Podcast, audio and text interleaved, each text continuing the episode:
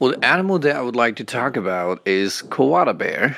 I love this animal very much because of its lifestyle.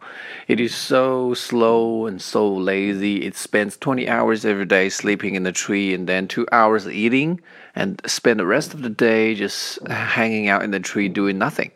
Um, I love this kind of lifestyle, really, and it has no natural enemy. So basically, that means they are carefree every day.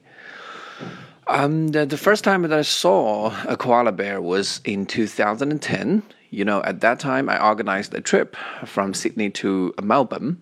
I didn't go to the zoo to see uh, the koala bear in Sydney because they were in the zoo. I saw it was no fun. I would love to see a koala bear in the wild.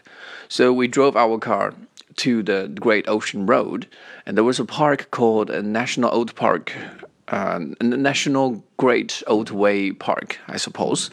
And then we stopped our car far away from the park and started hiking. And we hiked for probably one hour. Yes, that was about uh, several kilometers. And then I spotted some koalas on the tree, and they were sleeping. They were like small, fluffy balls up there, and I took, took out my camera and started to shoot photos.